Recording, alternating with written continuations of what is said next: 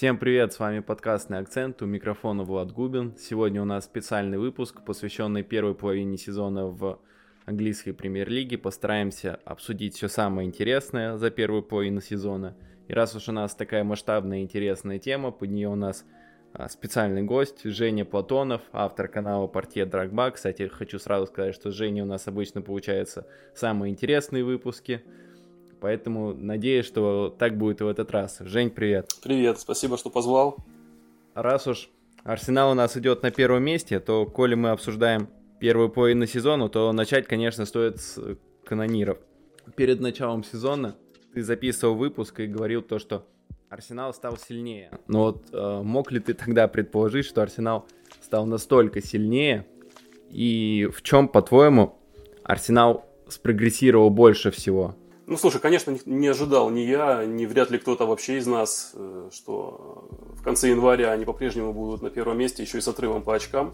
Ну, в первую очередь, это результат э, доверия руководства и вообще полной смены, как бы, смены отношения руководства Арсенала и смена подхода к работе от того, что было прежде, там, в прежние времена и последние там, 2-3 года сколько раз Артета был на грани отставки, мы помним, два раза точно такие уже явные, когда его, ну, вот-вот уже выпихнут, как бы, да, когда уже даже, даже фанаты были готовы с ним расстаться, самые преданные. И, и восьмое место было в АПЛ, да, не попадание в Еврокубки и так далее. Но в итоге все-таки вот это, то, о чем говорю всегда, по, по отношению к любой команде. Вот сейчас к Тенхагу также э, мне нравится изменение отношения руководства, когда весь, э, вся система клуба, вся, вся структура там, от академии до главной команды, все веточки клубного менеджмента, все отделы, все департаменты начинают работать как бы в одну сторону. А, впереди есть в общем, капитан корабля, и все тянутся за ним, как за Клопом в Ливерпуле. Да. И на дистанции это дает результат, а не, не так, как в Челси, скажем, происходит. Ну да, кстати, про Челси. Или, или, или, или не, так, как, не так, как в МЮ происходило, опять же, все эти 10 лет после Фергюсона. То есть какая-то э, общая такая работа в, в одну сторону. Все тянут телегу в одну сторону, и все получается, а не в разные стороны. Вот в Арсенале просто дали время тренеру, и действительно, как это говорил, уже в мемом стало, да, доверять процессу, вот это вот слово, доверили процессу, и процесс э, э, привел туда, куда нужно, потому что по Артете было изначально видно, что человек с идеями, человек подкованный, э, с большой школой, у того же Гвардиолы – и он знает, что он хочет. У него в голове есть какой-то образ игры, такой замок, который сначала он строится где-то в голове на песке, а потом и в реальности воплощается. Если дать время, если дать ресурсы, покупать нужных игроков, избавляться от ненужных и так далее. А, ну, конечно, Арсенал превзошел все ожидания. Вот. Они, они немножко им еще и не, не то чтобы везет, но э, это всегда бывает, когда команда, э, лидер чемпионата перебирает э, очков по сравнению с таблицы XG, да, вот это известный. Да, да, да. Все-таки по, по ожидаемым очкам, по качеству игры все-таки Сити превосходит, но по реальным в таблице Арсенал. Ну, и это нормально, для обычно так и происходит. В сильной команды всегда перебирают немножко. Поэтому, да, удивил Арсенал меня, конечно же. Знаешь, я бы еще что добавил по Арсеналу, что конкретно вот в этом сезоне больше всего удивило. Мне кажется, это в первую очередь психология Арсенала. То есть, если помнишь, прошлом сезоне, прошлом, позапрошлом, но по-прошлому это особенно ярко было, когда Арсенал уже показывал более-менее неплохую игру, как бы мог, э, мог добиваться результата, играя от себя, но как только он выходил вперед, особенно против сильных команд, Арсенал сразу же зажимался. Там даже если первый тайм они уходят, да, с преимуществом в счете, второй тайм они зажимаются, делают это неумело, упускают игру и в итоге там проигрывают, э, играют в ничью и так далее. То есть изначально я думал, что это задумка Артету, но ближе к концу сезона, тоже не помню уже с кем у Арсенала был такой матч, и Артета на пресс-конференции недовольный и рассказывал то, что его команда слишком сильно прижалась, игроки... Э, то есть выражал недовольство в первую очередь игроками. И сейчас Арсенал, даже ведя в счете, даже играя против сильных команд, не перестает играть от себя, не перестает э, прессинговать, не перестает в общем-то, не теряет свою идентичность. И мне кажется, это одно из ключевых, что вот помогло Арсеналу сделать такой резкий скачок. Ну да, я согласен. Потому что действительно э, Арсенал выдавал отрезки качественные, 30 минут, 45, там, целый тайм, когда было все круто. Но действительно, либо после перерыва, либо на каком-то отрезке их начинали э, превосходить даже, даже не топ-команды. Это было из, и даже, даже в первых турах этого сезона, вот самый первый тур Кристал Пэлас, да, да, да. если помнишь.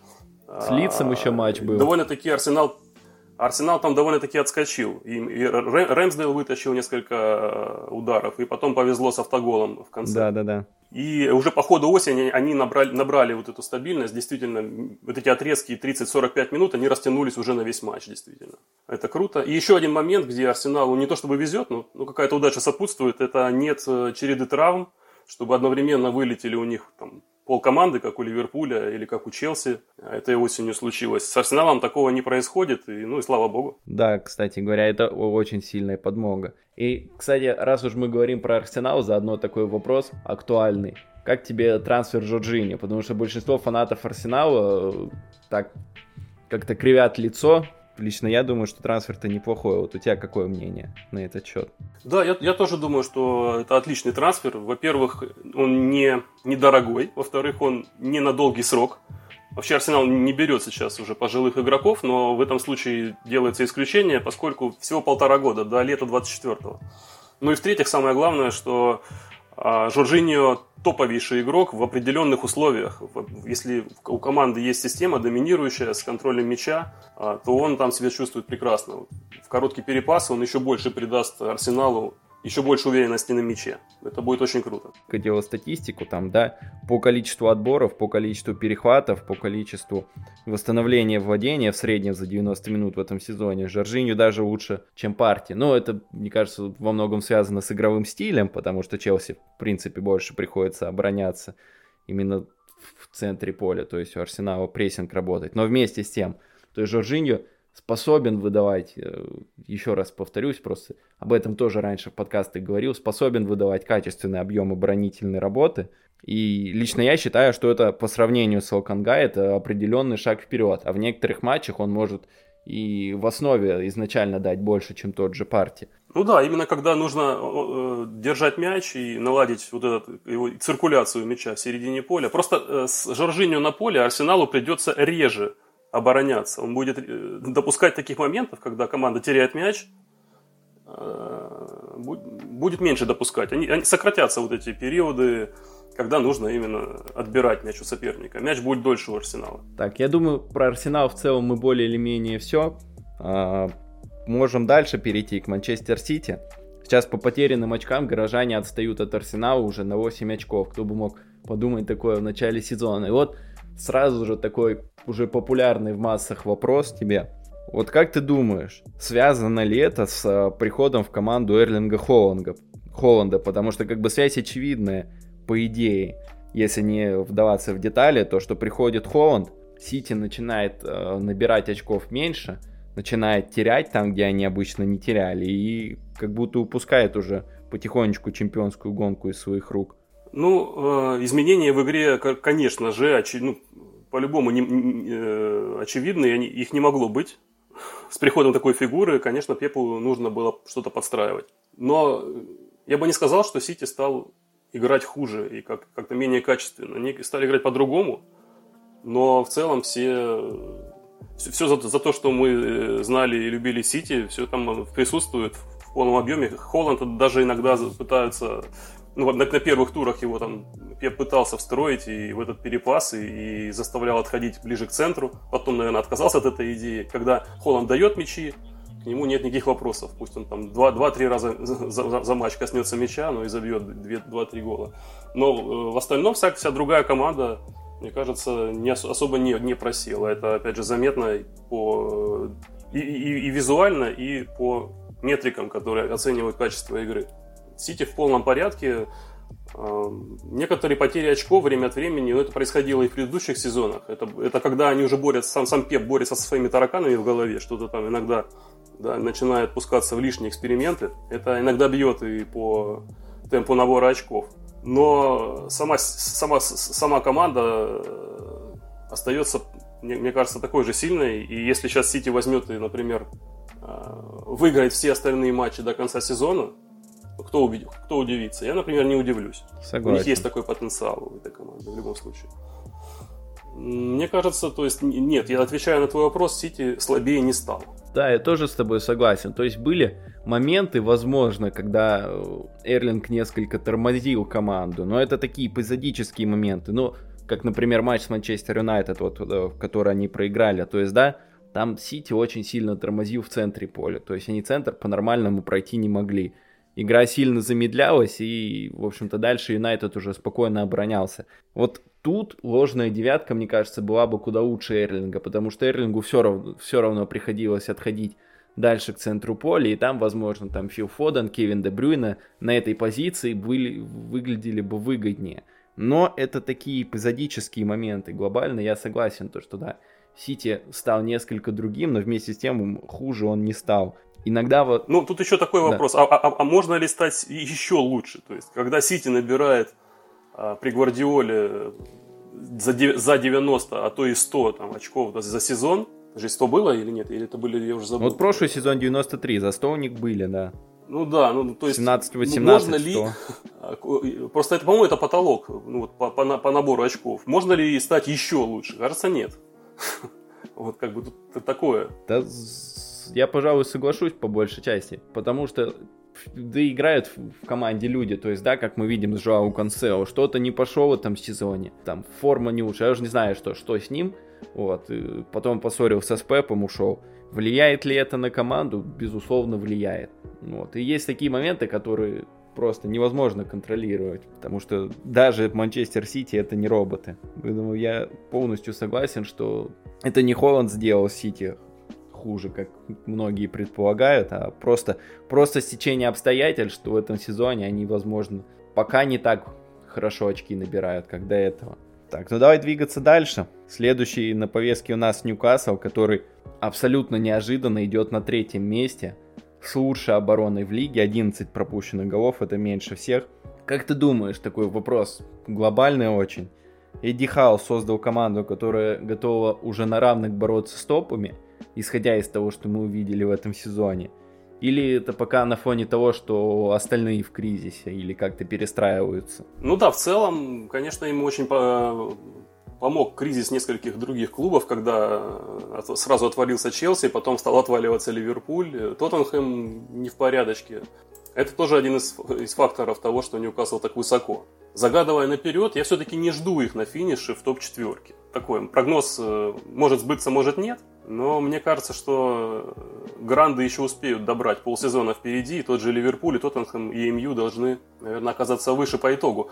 Но Хау, конечно, проделал прекрасную работу здесь, только аплодировать, потому что Ньюкасл стал играть действительно как большой клуб. Не, не только находиться на третьем месте в таблице, но и действительно представлять из себя вот тот образ игры, который у нас ассоциируется с, с грандом, дом, такое доминирование. И, и на мяче, и без мяча прессинг чудовищный, когда они даже играют с, с другими топ-клубами, это проявляется, как они Тоттенхэм гоняли, как они там знаю, с Челси они классно смотрелись и победили заслуженно. И это, знаешь, еще при том, что у них э, состав еще пока далеко не такой сильный. То есть часто, допустим, да, вот взять левый фланг атаки, часто там Джо Эллинтон выходит, которого, как оказалось, лучшая позиция в центре поля. Там часто на фланге Слушай, атаки ну да, Мерфи выходит, который как бы, ну, вообще не, не, не скажу, что он игрок топ уровня. То есть... Ну, такие, такие другие фамилии, как там Лонгстаф, да, как да. Берн. Лонгстаф на, кто, на бы восьмер, подумать, восьмерка да, при могут... этом. Не шестерка, а восьмерка. То есть угу. у него большой объем атакующей работы. Мне кажется, это все-таки вынуждено. Да, это выдающаяся тренерская работа, безусловно. И нравится то, как Ньюкасл распоряжается с бюджетом. Да, как они тратят довольно-таки разумно все получается. Опять же, на фоне Тода Боули, наверное, это особенно подчеркивается. Про Бивели, мне кажется, еще рано говорить. Вдруг сейчас вот эта команда, вот эти его покупки сделают чемпионскую команду. Мне кажется, это в первую очередь на фоне Марины Грановской, ее работы в Челси, когда там были куплены Хайверсы, Вернеры и так далее за большие суммы, а по итогу-то кто из них хорош? Ник никто все эти Зиши, Пулишичи и так далее. Но про, про Челси еще поговорим. А так...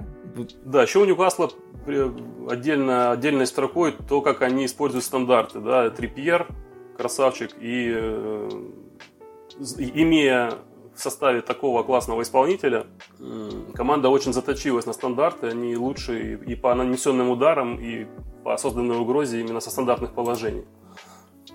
А стандарты это очень, ну как, что, что лишний раз говорить, что значит стандарты в футболе в принципе. Можно только на них выезжать, как Рома в серии А выезжает конечно, второй конечно. сезон например. Как, как Челси при Лэмпорте, там, допустим, первый сезон во многом на стандартах выжили. Или, или так, да. Вы, выехали тогда. Хотя больше мячей забил тот. Я только что специально, ага. чтобы проверить себя, открыл табличку. Забито больше у Тоттенхэма, больше всех со стандартов. Но именно по угрозе созданный Ньюкасл все равно впереди. И по нанесенным ударам. Ну тут, опять-таки, мы к классу исполнителей возвращаемся. Потому что все-таки сравнивать нынешние составы Ньюкасла и Тоттенхэма, уровень все-таки все-таки разный. Ну, не такой уж. Вот Тоттенхэм, Тоттенхэм тоже до него, наверное, доберемся еще, но заранее скажу, что все-таки Антонио Конте прав э, в том плане, что по составу эта команда не, не ровнее тем, с кем они призваны бороться. Как бы. Особенно в защите. А вот... Там есть Ромеро и, и, и все больше из таких вот... больших игроков. Вот давай сразу к Тоттенхэму и перейдем, потому что у нас нет какого-то четкого плана, который нужно выполнить. Поэтому давай сразу про Тоттенхэм. Вот как раз-таки поднял ты очень интересную тему про то, вот, ну, про это постоянное нытье, откровенно говоря, Конте, ну, потому что воспринимать это по-другому тяжело по поводу качества состава. Вот ему постепенно... Нет, а я смотрю, смотрю матчи и понимаю, что он прав. Ну, потому что, когда играет Бен Дэвис, у тебя а, Эрик Дайер, когда у тебя, э, если Хёберг и Бентанкур, вот два человека в центре, хотя бы один из них вылетает, все, это уже просадка. Ну да, но опять-таки... Куп... Когда у тебя Сон, Сон потерял форму, опять просадка. Ну да. Ну хорошо, купили Ришарлисона, он не так уж не, пока не заиграл, но... Э, есть очень, очень много позиций. Вот сейчас взяли Педро Порро на, на флажке, на правый фланг, потому что до него там играли Эмерсон и, прости господи, Дуэрти. Да, ну что это за латерали для, для Конте? Ну, то есть, там пол состава нуждается в, в апгрейде. Ну, может быть. Ну, в общем, апгрейд нужен на нескольких позициях. И Конте, я считаю, прав в своих. Это не то чтобы прям претензии, но если, если как мы, мы, мы требуем от тренеров э, иногда откровенности, а когда они, когда они начинают что-то откровенно рассказывать на, на присухах, мы сразу же их за это начинаем тоже гнобить, там вот ноют, там, ну, вы определитесь, там, вам, вам нужно говорить э, правду или вам нужно э, отмазываться дежурными фразами, ну тогда никакой информации мы не получим, если он просто ничего не говорил вообще. Знаешь, я бы попробовал а, объяснить вот эту вот а, нелюбовь, скажем так, к постоянным а, замечаниям Конта про качество состава. Чем это объясняется? То, что вот массы, скажем так, футбольных фанатов так негативно к этому относятся, потому что, на самом деле, какие-никакие а трансферы были. То есть, да, центр поля ты упомянул. Куплен был без сума, который в Брайтоне был хорош как в плане оборонительной работы, так и в плане продвижения мяча на себе. О, о чем, кстати, многие уже позабыли, как, судя по его игре в Тоттенхэме. Вот. Тот же Ришарлисон был куплен в атаку. Лидер того Эвертона и главный герой их спасения от э, вылета.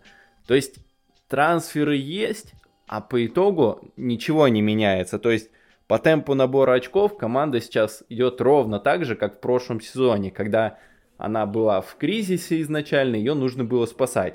То есть Тоттенхэм сейчас идет ровно на тот же результат, только вот впереди на этот раз еще две команды, у которых темп набора очков получше, и они рискуют пролететь мимо Лиги Чемпионов. Плюс у него была предсезонка полноценная, чтобы игрокам донести свои идеи, чтобы, скажем так, построить по-настоящему свою игру, а опять-таки, стало ли лучше? Пожалуй, что и не стало. Ну да, вопросы есть, и Конте согласен. Но еще, еще как фактор э, просадки Тоттенхэма можно отметить с платформы двух очень важных э, игроков впереди и сзади. Это Лерис, и которого уже пора, видимо, менять летом, и Сон, да, который ну да, согласен, совсем согласен не по-своему проводит. И Кейну уже одному Кейну тяжеленько, хотя он тащит как может. Ты согласен. Есть по сону предположение у тебя, с чем, с чем связано с тем, что он вообще сам не свой? Да нет, слушай, ну, может быть, просто время пришло спада. Нельзя тащить 5-6 э, сезонов подряд одинаково, если ты не Месси, да? Если твоя фамилия не Месси, ты не можешь 15 лет провести на одном а, заоблачном уровне. Какой, какой-то спад настанет. Также Салах, да, да, да, да. 5-6 лет тащил. Тоже это сразу чуть-чуть, в голову пришло. Чуть-чуть стих сейчас. Ну, наверное, время приходит, и никто не молодеет. И Сон, и Салах уже там 30 за 30. Может быть, еще обратно наберет форму. Я, я жду, что он все-таки весной наберет. Сейчас ему конкурента взяли на позицию, опять же, да, зимой.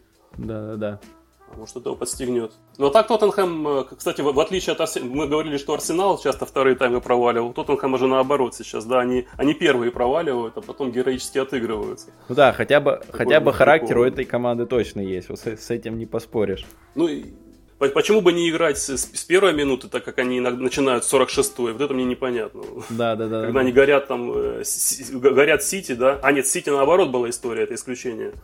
Ну, говорят какому-нибудь Брэнфорду. А вон с Ливерпулем у них, кстати, там... матч был довольно показательный, по-моему. То, что они первый тайм, сейчас я точно посмотрю, по-моему, они проигрывали, и потом по итогам первого тайма, потом пошли вперед и в итоге создали, по-моему, даже да, побольше. Да, да, второй тайм они Ливерпуль задавили, да. Но, но так и не отыгрались в итоге. Да, ну да, первый тайм 2-0 Ливерпуль выиграл, второй они пошли давить, но по итогу-то по XG они в том матче даже чуть больше создали. И это как раз-таки во многом из-за того, что они просто не, не, не боясь пошли вперед, там Эрик Дайер уже подключался в штрафную, то есть реально было интересно на команду посмотреть. Она может что-то предложить в атаке в плане позиционной именно игры, но вместе с тем... Да, но, но начинает, начинает всегда осторожным планом, вот этим контурским, когда они коротко разыгрывают от ворот, на себя да, выманивают соперника, да, да, да. и бросают вперед на, на, на Кейна. Это единственный прием, и если в том сезоне он работал почти безупречно, то в этом э, уже не так хорошо работает. Да, приспособ... приспособились, может быть, остальные уже. Тем более, что это уже со времен Мауриньо так было. Но Тоттенхэм, я думаю, мы обсудили, промыли косточки Конте, можно двигаться дальше. Я думаю, тренеру следующей команды пока можно только хвалебные отзывы давать. Это Манчестер Юнайтед. Вот в своем выпуске перед началом сезона ты Красных Дьяволов назвал загадкой сезона. Можно ли после половины сезона сказать, что Эрик Тенхак и его команда, они превосходят ожидания, которые были от них перед этим сезоном? Ну, для меня это даже больше сюрприз, чем Арсенал, потому что Артета работает три года, да, на, на третий сезон уже, на третий год все это наконец-то поехало так, как, в принципе, должно было по плану. А то, что Тенхак я верил в Тенхага изначально, успокаивал всех болельщиков э, МЮ, что, опять же, дайте ему время, посмотрите на Артету, все будет у вас э, классно, но не в этом году, я говорил. Я, я говорил, что в этом сезоне забудьте о результате, вообще не смотрите в таблицу, дайте Тенхагу поработать, разгрести составы, избавиться от ненужных игроков. И уже со следующего сезона будем что-то требовать. Но Тенхак прям восхитил всех. И особенно ну, я не ожидал, что прям в этом сезоне он уже будет бороться за четверку. И, скорее всего, должен туда попадать, судя по всему. То, как он решил про про проблему с Роналду, да, радикально и просто, вообще восхитило. Все же думали и гадали, а вот как, как, как, как поступить к этим с этим неприкосновенным человеком. Как вот пришел новый человек, а тут икона, легенда, да, Олд Траффорд, э, которая не нужна ему по большому счету. Еще и предсезонку пропустила. Вообще без вопросов. Просто поступил, как, как, как должен поступать тренер в такой ситуации. Это одновременно и просто, но учитывая статус Роналду, наверное, было не так просто. Ну, да. Сделать нужно было какие-то иметь э, и, и волю, и решительность, и все остальное. Заветом сэра Алекса. Ну да, да. Ну, самое главное, что клуб э, все же боялись, что клуб может э, как-то стать на сторону Роналду в этом конфликте, да, и сразу тренер потеряет доверие с первых же матчей. А, особенно первые матчи, когда, помнишь, у него провалы были, да, он горел сильно. Да, да, вот эти. 0-4 там от Брентфорда и так далее. Да, да, да. Но самое главное, что руководство поддержало тренера.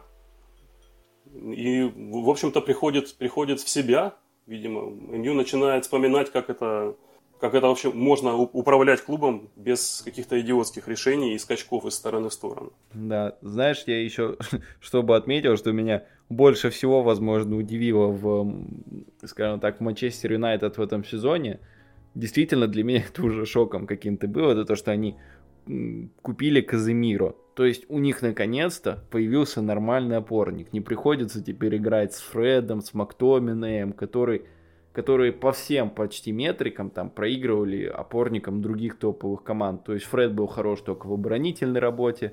Что касается там продвижения мяча, это просто атас там чуть ли не на уровне чемпионшипа. Мактоминой просто во всем средний игрок, абсолютно средний. И сейчас наконец-то, после стольких лет, когда их столько наказывали за этот центр поля, они наконец-то купили себе опорника.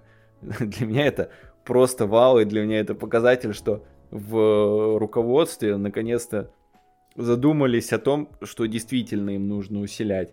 Не возвращать Роналду, да, а вот действительно заняться чем-то полезным. Поэтому... Ну да, не, не просто опорника, а лучшего опорника мира купили.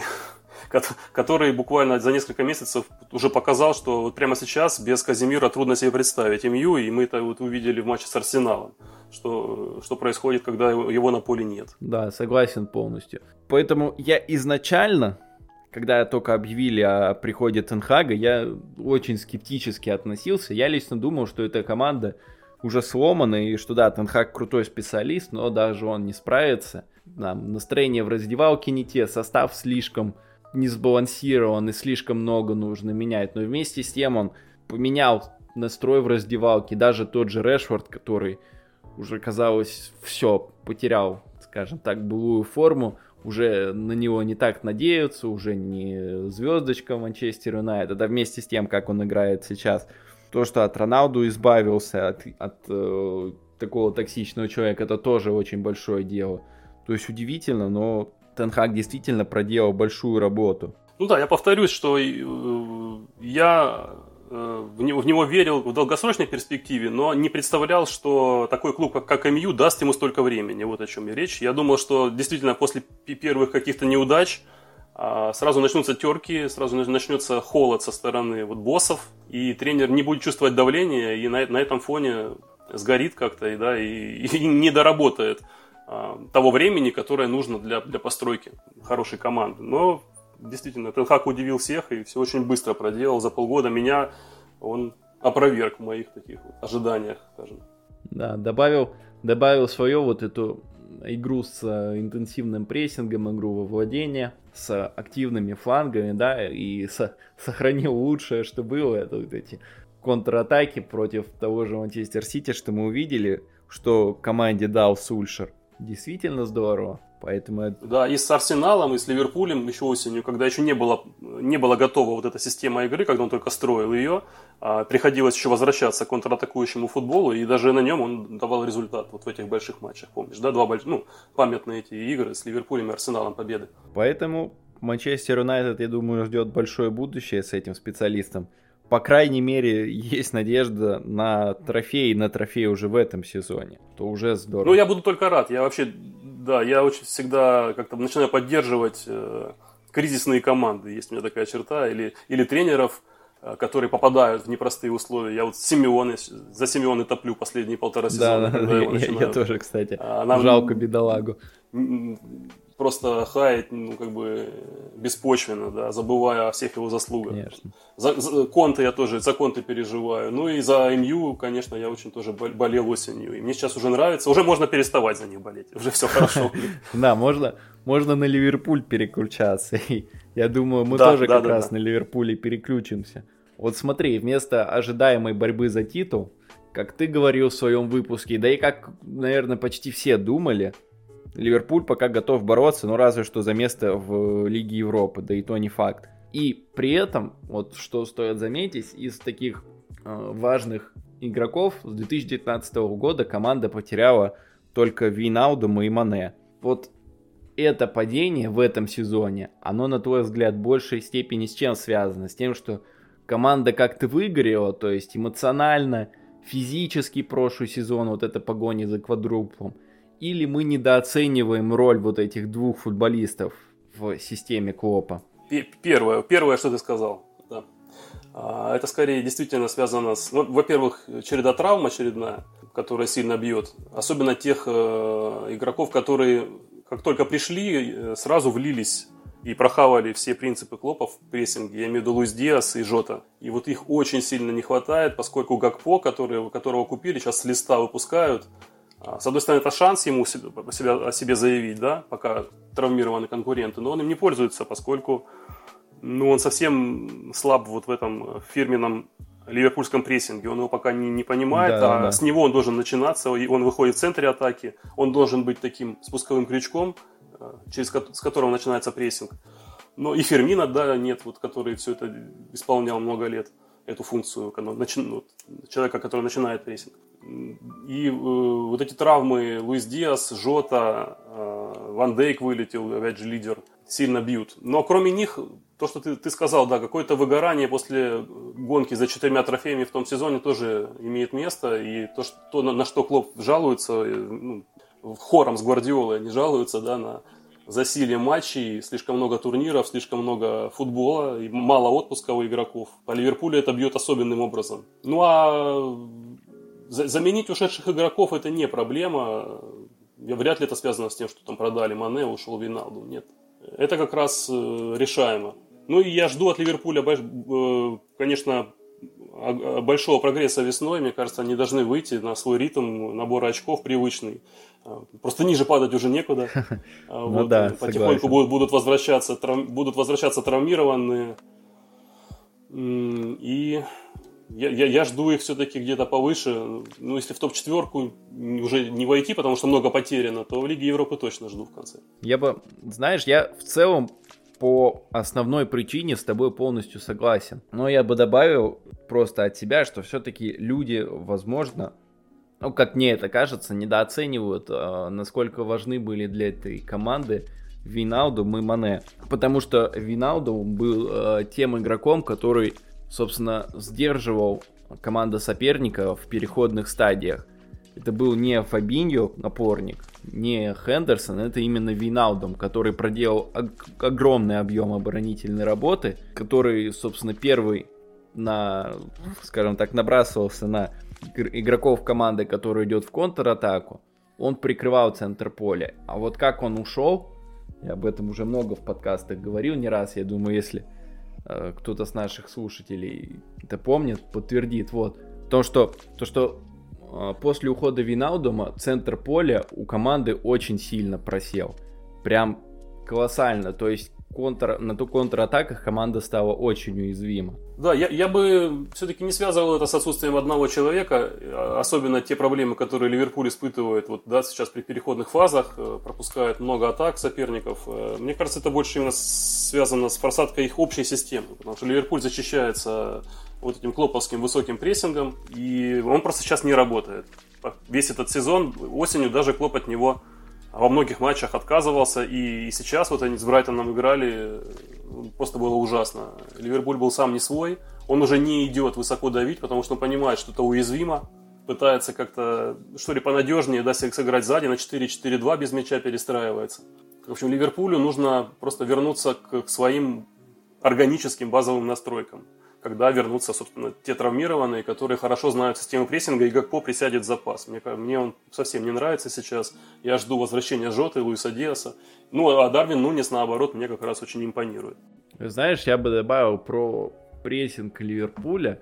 Опять-таки, возвращаясь к своей теме, я бы сказал, что это в том числе связано с тем, что ушел Садио Мане. То есть Садио, да, в плане результативных действий он не давал столько же, сколько Салах. Но Садио, мне кажется, в чем его главный плюс был даже не его результативность, которая все равно была на высоком уровне, а именно его грамотность в прессинге.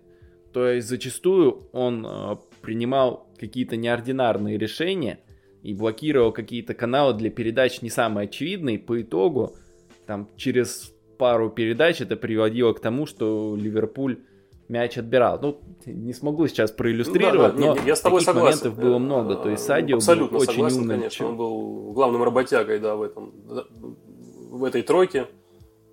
Мне кажется, даже больше, чем Фермина. Больше, чем Фермина давал именно объемы. Да, и заменить его... Да, хотя Диас был неплох, но опять-таки его нету, да, травма. Жота тоже был неплох, опять же, травма. Да, с, с этими травмами тяжело сказать, но вместе с тем мне кажется, что именно для Клопа Садио был такой уникальный футболист.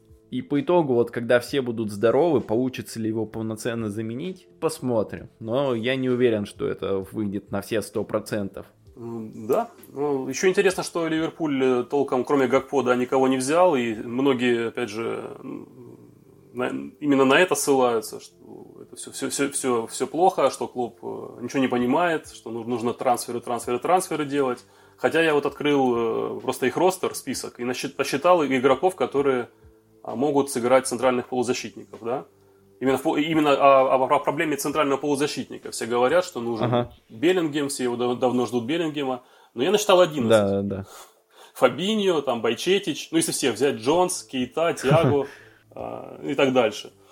11 да, да, человек, ну, то есть на, на 3 места в основе. Ну, как бы, какие трансферы? И Клоп говорит, действительно, у нас, у нас э, полностью, состав полностью сформирован, забит. То есть, как, нам трансферы не нужны. И в этом я тоже поддерживаю, поскольку в целом глобально придерживаю, ну, согласен э, с концепцией Сари, концепцией самого Клопа о том, что э, качество игры повышается на тренировках ежедневных с сыгранным составом, а не размахиванием денег на рынке. Вот. Точечно да, безусловно, надо. И Беллингема, я надеюсь, летом таки возьмут, но это не, не такая сиюминутная штука. Ну, зимний, видно, Ливерпуль посчитал а, зимний период неподходящим для такого глобального приобретения. И у, у, у них есть свои резоны. Мы, мы знаем, что Ливерпуль всегда выдерживает свою а, трансферную политику и добивается на, на дистанции, если посмотреть, хороших результатов с ней. Поэтому ну, я с ней не спорю, я с ней как бы склонен соглашаться с Клопом. Так, раз уж мы заговорили про разные трансферные политики, тут как раз можно сделать такой мосточек в сторону Челси, который как раз-таки сейчас проповедует абсолютно другую трансферную политику. Тот Бёли выливает просто вагоны, самосвалы, да, ну если, если точно, точно сказать, денег я как раз на усиление состава перед, перед записью, они потратили после его прихода, ну, только за этот сезон, больше, пол, получается, больше полмиллиарда уже евро. 611, по-моему, тысяч евро. И вот с учетом таких трат, с учетом, да, такого, такой глобальной перестройки, считаешь ли ты, что Грэм Поттер это тот человек, который должен э, возглавлять вот этот новый Челси, вот этот э, возможно, какой-то более долгосрочный Челси, куда более долгосрочный, чем э, все какие-то мысли и задумки Абрамовича. Правильный ли человек Грэм Поттер, чтобы вот сейчас вести этот Челси к каким-то долгосрочным успехом? Потому что большинство фанатов синих уже давно разочаровалось в нем и говорят то, что физрука какого-то привели, не умеет с игроками работать, с большими и так ну, далее то, что тренер, то, что Поттер умеет э, хорошо работать, он уже доказал, я думаю, не одним годом в этой же лиге. То, что попал в такие условия, ну, это, конечно, большая, большая, ну, как бы, большая проверка и большое неудобство да, в эпоху перемен. Вот, вот так вот бери и тащи. И Челси тоже не миновала да, череда травм, о чем нельзя забывать. Там целый состав – Кирилл Бирский у себя в канале выкладывал там, все 11 человек. Вратарь, там 4-4-2, по-моему, схема а, из таких довольно-таки крепких основных игроков, которые тупо на травме. Да, да, да. Начиная с Риса Джеймса а, и заканчивая всеми остальными. Поттеру тяжелее, очень тяжело работать в том плане, что он привык да, в Брайтоне работать от матча к матчу. На каждый матч он подгонял как-то обтесывал свой, свой каркас, у него не было постоянной схемы, у него не было какой-то постоянной модели. Были общие принципы, которые сохранялись, а, и, и, ну, что касается прессинга в первую очередь. Но сама, сама, сам подход к каждому сопернику видоизменялся. И у, у команды было время, целая неделя, чтобы каждому новому а, сопернику подготовиться. В Челси нет такой привилегии, они играют через 2 на 3 постоянно, может быть, с этим связано, что не тупо не успел. А, а Поттер продолжает гнуть свою линию, тоже готовится к каждому сопернику. Может, просто не хватает времени, чтобы за эти 2-3 дня подготовиться. В этом плане следующий сезон должен быть, кстати, полегче, если Челси останется, ну, скорее всего, уже останется без Еврокубков. И здесь Поттер, может быть, выдохнет немножко, и у него уже будет больше времени и, и подготовка, кстати, и летняя. Да, Ты знаешь, будет какая-нибудь лига конференции не ну, Не дай бог. Вот лучше, лучше, лучше туда как раз вообще не встревать. Тогда лучше восьмое да, или девятое. Да, да, да, согласен. Чем седьмое. Вот таким командам, как там Ливерпуль, Челси, там, мне кажется, им лучше либо либо топ-4, либо уже место ниже всех Еврокубков, потому что да. ни Лига Европы, ни тем более Лига Конференции им вообще не нужны. С другой стороны, Челси накупил уже столько игроков, что может себе позволить играть там вторым или третьим составом в этой Лиге Конференции. Чем занимается Арсенал да, и, а, сейчас в Лиге Европы, например. И довольно успешно. Вот плей-офф вышел. По крайней мере. Ну да, обкатывать ну, всякую что, молодежь. Ни, ни, никаких определенных прогнозов по Поттеру дать, по-моему, невозможно. Ну, я не берусь вообще абсолютно. Потому что у команды, ну, просто ее нужно строить с нуля, с самого начала. Нет никак, абсолютно никакого образа игры понятного. При Тухеле он был, а после, после Тухеля он исчез и пока не появился. То есть мы не знаем, во что сейчас играет Челси надо строиться с нуля, а, и делать это приходится прямо посреди сезона. Ну, то, что я говорил о Тенхаге, да, что когда болельщикам Эмбьют в начале сезона советовал забыть про результат сейчас, и Тенхак меня опроверг, да. Сейчас то же самое только для Челси можно сказать, что ну, уже не смотрите в таблицу, правда, и есть же вот это истеричное восприятие каждого нового поражения. Да, да, да. Даже когда команда хорошо играла. Ну, от, от, от, этого, от этого не уйти, но хотя бы тем людям, которые умеют немножко задумываться и смотреть стратегически, хотя бы вы не впадаете в такие, в, в эту панику общую после каждого поражения орать там Поттер аут и все. Ну, нужно понять, что да, поражения будут, и э, смотрите не на счет на табло, а на какие-то какие-то игровые нюансы, на, на, на, на, на какие-то штришки, которые тренер будет от матча к матчу, ну, по-любому будет видно, да, будет видно, в какую сторону он работает. И уже оценивайте по этому, а не по счету на табло. Ну и, как, как всегда, трен, тренерам нужно время. За месяц, два, три команда не строится. Хотя Боли, наверное, думает иначе. Ну да, человек новый, амбициозный, наверное, думает, что вот к весне-то с такими покупками команда уже будет поджимать Манчестер Сити. Но знаешь, от себя бы я добавил, потому что приятно вот такую вот мысль, то можно донести до большой аудитории свою мысль. Я, я бы сказал то, что Поттеру досталось очень непростое наследство после Тухеля, после Грановской. В первую очередь это состав. То есть, да, берем игроков атаки, то да. из этих игроков атаки по-настоящему вот игрок топ уровня и доказал это в Челси. Разве что вот Маунт из э, того состава, который был э, до прихода Тода Бёли. Разве что Мейсон Маунт и все. Ни Хаверт, ни Зиеш, ни Пулишич, ни ни кто-либо другой, они не показали себя в той мере, насколько от них ожидали. Там у Хаверца были неплохие отрезки, у Зьеша с Пулишичем даже отрезков не было. Там были отдельные неплохие матчи и все. А игроков брали за большие деньги, на них возлагали ожидания. По итогу все эти трансферы оказались в минус. По итогу Челси оказался всего с одним опорником. А с Канте, который уже травматичный. Да, есть Жоржиньо, но Жоржиньо это не чистая шестерка все-таки. И не всегда именно... Уже и нету, кстати. Да, и уже и Жоржиньо нету. И пришлось срочно делать трансфер за Кория под конец трансферного окна, чтобы хоть как-то прикрыть эту дырку. То есть в плане состава было тяжело. И Поттеру это все досталось. Вот приходит он, у него только один Закария, которого никто не изучал в клубе. И никто там не знает, как, как он вообще играл. Мне кажется, Тухель уже потом, наверное, как он пришел, матчи Бундеслиги с его участием смотрел, чтобы понять вообще, что за фрукт. Или вообще не смотрел, судя по тому, что у Тухеля он и не играл. То есть в плане состава, в плане самой игры, потому что Челси, мне кажется, после той победы в Лиге Чемпионов медленно медленно, постепенно скатывался вниз. Потому что команда постепенно пропускала все больше. Команда постепенно э, атаковала не так эффективно команда почему-то не могла выйти из-под прессинга с Тухелем. Вот это, по-моему, главная проблема была. Просто вот не могла. Особенно это в матчах Сити в прошлом сезоне было заметно, когда горожане их просто вжимали к воротам. То есть, ладно, ты проиграл Манчестер Сити, это вообще не зазорно. Но когда Манчестер Сити полностью вдавил тебя к своим воротам, и ты ничего не смог сделать, вот это уже, мне кажется, тревожный звонок, потому что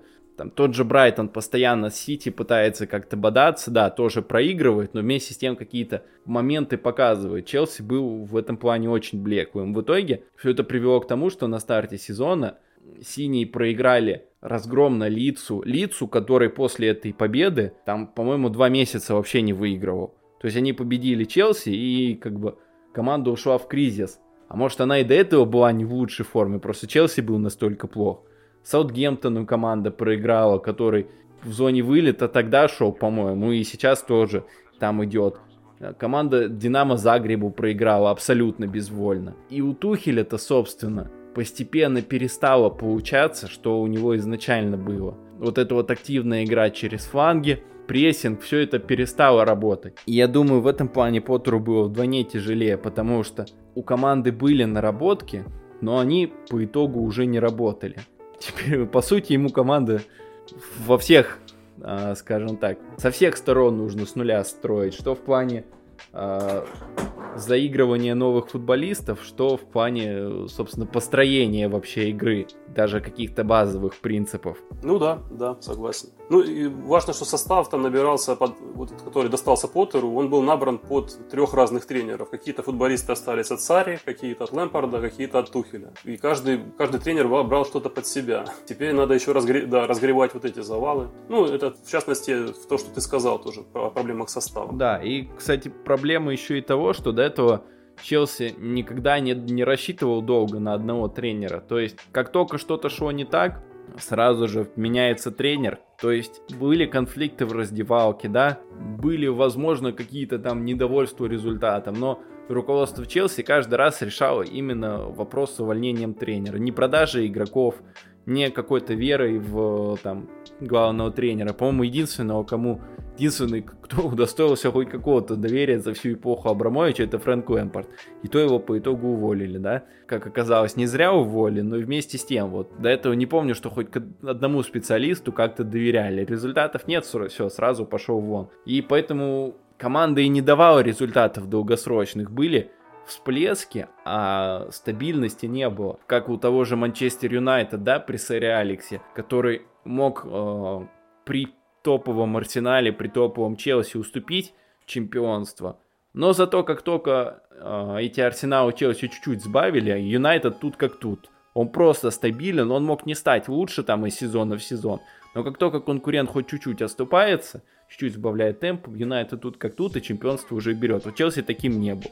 Один сезон они первый, другой сезон там с кровью и потом борются за четвертое место. Я думаю, что сейчас фанатам Челси стоит поверить в Тода Бёли, поверить в его проект, потому что он всеми своими действиями показывает, что он строит что-то вот такое очень надолго. Вот эти длинные контракты, вот назначение молодого английского специалиста. Мне просто хочется, чтобы фанаты Челси увидели, что вот это тоже может работать. Не критиковали просто так, потому что план очень интересный, как по мне. Вот так вот.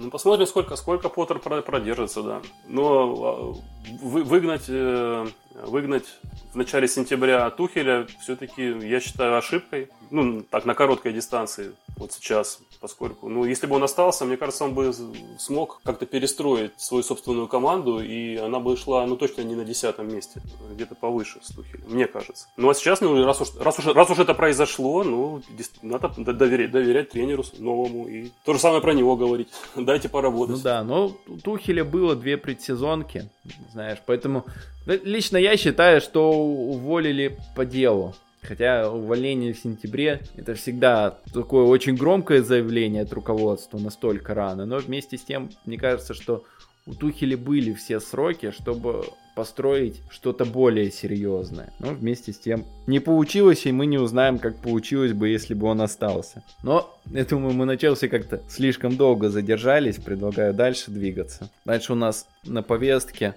бывшая команда Грэма Поттера, это Брайтон который, собственно говоря, после ухода волшебника, ну, то есть Поттера, э, стал как минимум, как минимум не хуже. Как ты думаешь, в чем секрет успеха? Просто э, Дедзерби такой э, крутой специалист? Или тут уже можно делать комплимент э, всей, скажем так, всей команде Брайтон, то, то есть все, всему клубу как Брайтон, то есть э, это и все спортивные, ну, короче говоря, Брайтону как клубу и всем его структурам за то, что команда не просела. Да, менеджменту в первую очередь, да. А, они действительно просто подобрали очень подходящего тренера.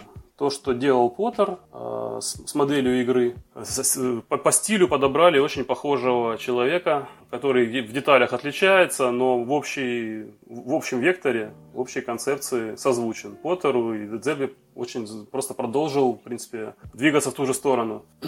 Ну и Брайтон э, управляется очень хорошо, и это дает плоды. Поэтому здесь комплименты в, первую очередь э, боссам, во вторую очередь самому тренеру. Показателен, мне кажется, очень пример вот нынешний, да, с Тросаром. То есть один из ключевых игроков скандалит, хочет уйти, все, все плохо, а команда выходит на фоне этих слухов, на фоне этого негатива и как бы уничтожает Ливерпуль. Да, показатель подряд. того, насколько здоровый климат в команде, насколько хорошо все в раздевалке, насколько игроки верят в себя, в свой проект, даже несмотря на там отдельные личности. Вот мне кажется, это во многом показатель того, насколько команда классно э, управляется и насколько в ней все здорово внутри. И плюс, да, действительно, согласен то, что Дезерби продолжил линию Грэма Поттера. Поначалу он даже схему как-то не перестраивал, да использовал, да, и перестраивал, сложно сказать, касательно того, что осталось после Поттера, потому что Поттер, по-моему, использовал чуть ли не все возможные схемы с этим Брайтоном. Поэтому сложно. Ну, да. У, у Дедзерби все-таки больше 4-2-3-1 да. скорее вот, на последних матчах в январе у него особенно хороший, хорошая сейчас э, он, он не проиграл ничего в январе и остановился на одной модели на одной команда кстати действительно она стала меньше меняться а по итогу результаты э, даже стали лучше от этого. Сложно сказать, какой подход э, глобально лучше, да, Поттера или вот э, последние матчи Дедзерби, когда, когда команда плюс-минус уходит в одной схеме, плюс-минус одним и тем же составом, но по итогу результаты Брайтона стали даже лучше. Я, если честно, буду рад, если по итогу там э, место в Лиге Европы там, ну, как мы уже и говорили, Ливерпулю и Челси это вообще не нужно, скорее всего. И вот если у них не получится там попасть в Лигу Чемпионов, то пусть уж место это в Лиге Европе, э, в Европы займет Брайтон, потому что команда молодая, команда с большим потенциалом, да, и очень хочется, чтобы они пошумели и в Европе, потому что в Англии-то у них, о них уже все знают, а вот хочется, чтобы вся Европа узнала о том, что есть такая крутая команда, которая, к слову, вот перед началом этого сезона я смотрел на трансфермарт, а, она была то ли последней, то ли предпоследней по стоимости всех футболистов. И вот она идет, идет впереди Ливерпуля, впереди Челси. В принципе, не, не так далеко от э, зоны Лиги Чемпионов, то есть там по потерянным очкам от э, Манчестер Юнайтед 5 очков. Но не, не так много. Поэтому искренне желаем сохранить форму, сохранить вот этот настрой и попасть в Европу. Ну да, даже если кого-то летом заберут очередного, там, Макалистера, Кайседу, например, скорее да, всего, заберут. Мира, то, ну, скорее всего, да. И мы уже, уже знаем наперед, что ничего особо катастрофического не произойдет. Найдутся новые парни, как вот сейчас нашелся какой-то да. Фергюсон про которого я никогда раньше не слышал, он выходит, забивает. Ну, Митома уже, уже большая звезда, хотя... Хотя недавно он... Э, толком заиграл в, в основе только, только осенью, да, полноценно заиграл в основе. И таких будет еще много. Именно благодаря э, подходу менеджмента к, к селекции в том числе. У них же там очень научный подход наряду с брендом. Да, да, и по итогу-то он работает. Вон Митому купили за 3 миллиона. По итогу, если сейчас, допустим, да, сравнивать с трансфером трансферами того же Челси, он берут Мудрика за 100 миллионов. Ну хорошо, это с бонусами, но вместе с тем даже 70 миллионов без бонусов. И Митома за 3 миллиона. То есть, в принципе, за Мудрика, даже если там не брать бонусы, то можно было купить 23 Митомы за эти деньги. Что бы вы предпочли, полную команду Митома или одного Мудрика, мне кажется, тут все очевидно. Также и с Кайседу, и с Тросаром, и с Макалистером, и со всеми футболистами, по большей части, кто приходил в команду последние годы, куплены были по, по большому счету за копейки. А сейчас они уже громко заявили о себе, и на них есть и будут большие покупатели. Даже тот же Адам Лавана, который уже был списан, казалось бы, в этой команде основной, в этой команде действительно важный игрок. И вот смотришь на его игру против ну, потому, потому что он очень умный игрок, да, очень умный игрок э, с, выдающимся игровым именно интеллектом и попадает в команду, которая играет в умный футбол. Тут все сходится. Smart. Знаешь, просто смотришь матч Брайтона против Ливерпуля, и ты думаешь, что в принципе, если бы Лалана играл бы в этом Ливерпуле, то Ливерпуль был бы сильнее, пожалуй. Уже к этой мысли приходит. Ну, в Ливерпуле он бы не потянул, не потянул по ну, динамике. Ну, согласен, согласен, скорее ну, всего. В, ориги- в оригинальном, в оригинальном Ливерпуле. Не в ну, нынешнем, ну, а в оригинальном. Пожалуй, что да. Но мы говорили о позитивных командах. Можно сейчас немного уделить внимание и негативам. Вот для тебя, Жень, кто главное разочарование сезона? Из именно команд? Это Вестхэм, Эвертон или может кто-то еще другой? Ну, если уже не брать э, Грандов, да, про которые мы да, поговорили. в целом, можно, можно даже и Грандов. Вот именно главное разочарование. Кого бы я ждал супер прогресса? Ну, Челси за скобки вынесем давай, да? Ну, Ливерпуль ага. в первую очередь, конечно. Конечно, я не ждал такого, такого, такого отката в середину таблицы.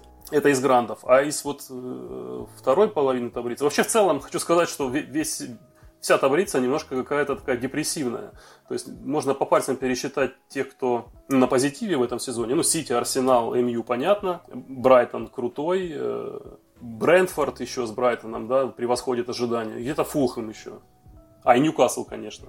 Ну, 6-7, наверное. Все остальные 12-13 это какой-то депресняк. Согласен. Именно в этом сезоне, что происходит. И, и Лестер не может вылезти из своей трясины. И Лиц э, мучается с э, Джесси Маршем, которого многие называют, как это, тот, Тедом, Тедом Лассо, да? да.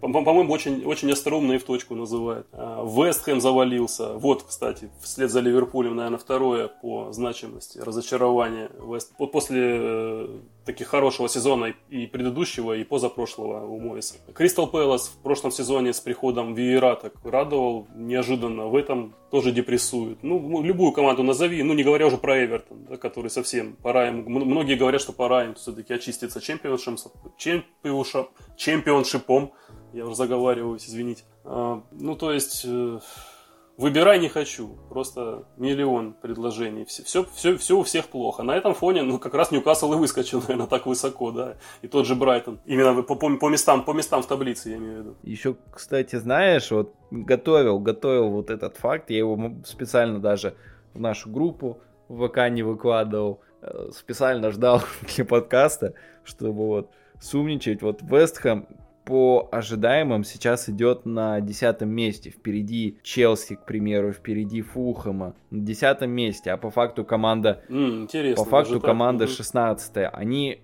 11 э, очков не добрали в этом сезоне. 11. Нет, ну Вестхэм, разумеется, разумеется, у них не будет проблем там с, с борьбой за вылет, они подтянутся к серединке и, и финишируют спокойно. Все равно осенней такой просадки никто не ждал. Да, мне кажется, тут еще сказалось то, что команда по большому счету нормально не усилилась. То есть, да, в нападении пришел Скамака, но Скамака это немного другой э, нападающий в сравнении с Антонио. То есть игру нужно немного перестраивать, а Вестхэм не перестраивается. Центр поля пришел только э, Доунс, и то вопрос, насколько это игрок э, уровня основы, потому что у Вестхэма есть два крутых центральных полузащитника, по сути, на две позиции. Поэтому нужен третий игрок такого же уровня и, скажем так, такого же арсенала, потому что, да, есть там Пакета, который, принципе, может сыграть в паре центральных полузащитников, но все мы знаем, что он тот э, объем оборонительной работы не даст, и команда будет уязвима. Поэтому,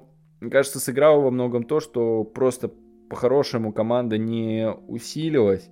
Да и то даже лучший летний трансфер, Агерд сломался в самом начале сезона и так и не играл. Те же футболисты, возможно, там не всегда готовы достаточной степени реализовывать идеи Мойеса в конкретный результат, потому что, да, тот же, тот же Антонио, не будем забывать, что он когда-то вообще правым защитником был, и тут как раз таки вопрос о реализации. Тот же Боуэн в прошлом сезоне у него был overperformance по забитым голам. Тут какой-то откат произошел. Вот. Поэтому, мне кажется, Вестхэму просто сейчас много слухов про увольнение Моэса. Мне кажется, нужно не Моэса им увольнять, а на трансферном рынке сосредоточиться в первую очередь. Потому что у Моэса, по-моему, все более-менее в порядке. Да, по ожидаемым десятое место в сравнении с прошлым сезоном это тоже откат. Но это не так уж и плохо. Ну, это их нормальное место, да, да, да, да. в серединке они должны закончить. А вот по Эвертону я согласен, что им нужно очищение чемпионшипом. И я на самом деле я очень надеюсь, что они вылетят. Вот я просто хочу, чтобы это так случилось, потому что я считаю, что команда, которая настолько бездарно управляется, она в премьер-лиге выступать просто вот не должна. Потому что потому что вот так вот, потому что пусть лучше уж э, там какой-нибудь бедный Борнмут останется там, или Лиц, я не знаю, потому что Лиц бывает очень симпатичен и иногда ну, лиц веселенький, да, да, да. Если, если мы же выбираем так, кто, то, кто останется, то, конечно, я тоже за лиц. А вот э, ты, ты назвал Эвертон, кто как хотел бы, чтобы вылетели. Я очень жду от этого от Ноттингема Форест. Потому что ну, совсем непонятно, э, э, монстр Франкенштейна сотканный, знаешь, из, из разных частей тела из разных частей тела разных людей. Какой-то монстр просто находится. Сейчас они довольно подтянулись за счет побед над э, слабенькими другими конкурентами, но я надеюсь, что все-таки они утонут в итоге, потому что э, сколько они вчера на, на, на флажке они взяли еще троих. Куда, куда еще? Келлора Наваса, кстати, единственный, наверное, такой трансфер, который действительно имеет смысл, да, хороший вратарь. Ну, Дин Хендерсон на травме. Ну и кроме них Филиппи из Атлетика и Джон Шелви. Так просто уже, знаешь, за компанию. Просто, а почему бы и нет? Как бы, Шелви так Шелви. Им не хватило не хватило одного игрока, чтобы добить цифр, цифру в 30 новичков после выхода в АПЛ. 29 они остановились. 29 э, новичков, при этом 21 набранное очко и 16 забитых мячей. Мне интересно, не до конца сезона они, они забьют хотя бы больше мячей, чем новичков купили, или нет. Вот это интрига. Ну, они же Криса Вуда взяли. Мне кажется, сейчас этот великий бомбардир э, добьет как раз-таки до количества трансферов. Да, это прекрасно. Ну, а так да, Ноттингем Форест, откровенно говоря, с их трансферной политикой симпатии, симпатии тоже не вызывает. Поэтому... Не, да главное, что игры-то нет. То есть, когда смотришь матчи, ну, ну непонятно, что к чему. И вроде тренер, э, ну, как для английских, для английских низов в порядке, да, но что он может слепить из, из этой мозаики, ну, пока ну, По крайней мере, хоть как-то он что-то худо-бедно наладил. То есть, команда, возможно, отказалась от... Э, команда, точнее, точно отказалась от того, во что она играла в начале сезона, от того, что им принесло путевку в премьер-лигу, команда перестроилась, команда стала такой более вертикальной, но вместе с тем не факт, что им это глобально что-то даст, да. Вот сейчас, как ты сказал, понабирали против аутсайдеров, но глобально смогут ли они спастись, я э, сильно сомневаюсь. А так, сойдемся на том, что пускай вылетают Ноттингем Форест Эвертон, третий уж, кто получится. И, наверное, думаю, на этой позитивной волне вылета Ноттингем Форест Эвертона, как двух главных антагонистов а, премьер-лиги, я думаю, можно выпуск завершать. Спасибо, что пришел. Думаю. Да, извините за сумбур некий. После трансферного дедлайна было совсем мало времени на подготовку, но вот по, по впечатлениям, будем считать подготовкой то, что я смотрел каждый тур. Много матчей. Ну да, как, как и я, моя подготовка заключается в том, что обычно с тура я, ну, 5 игр точно смотрю, а там, может, и больше, как получается. В общем, да, да, спасибо, спасибо что были с нами. Подписывайтесь на канал Жени, ссылки будут в описании. Подписывайтесь на нас, если вам понравилось и вы еще не подписаны. Спасибо, что дослушали до конца. Всем пока. До свидания.